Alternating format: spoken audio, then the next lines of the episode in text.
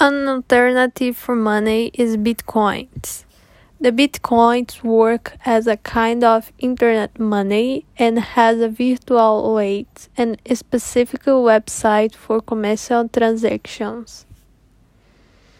The bitcoins is a virtual coin that can be converted in real values and it is usually necessary to buy from the issuers or someone who already has the bitcoins.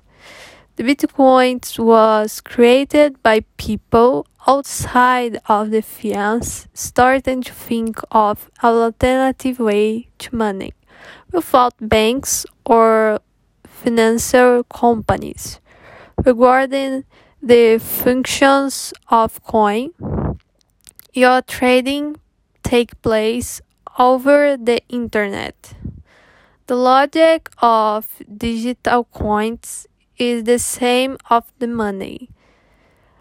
Its function is to allow buy and send transactions. The only difference is that the transactions is always be online without to need to carry money make them more eff- effective than physical coins.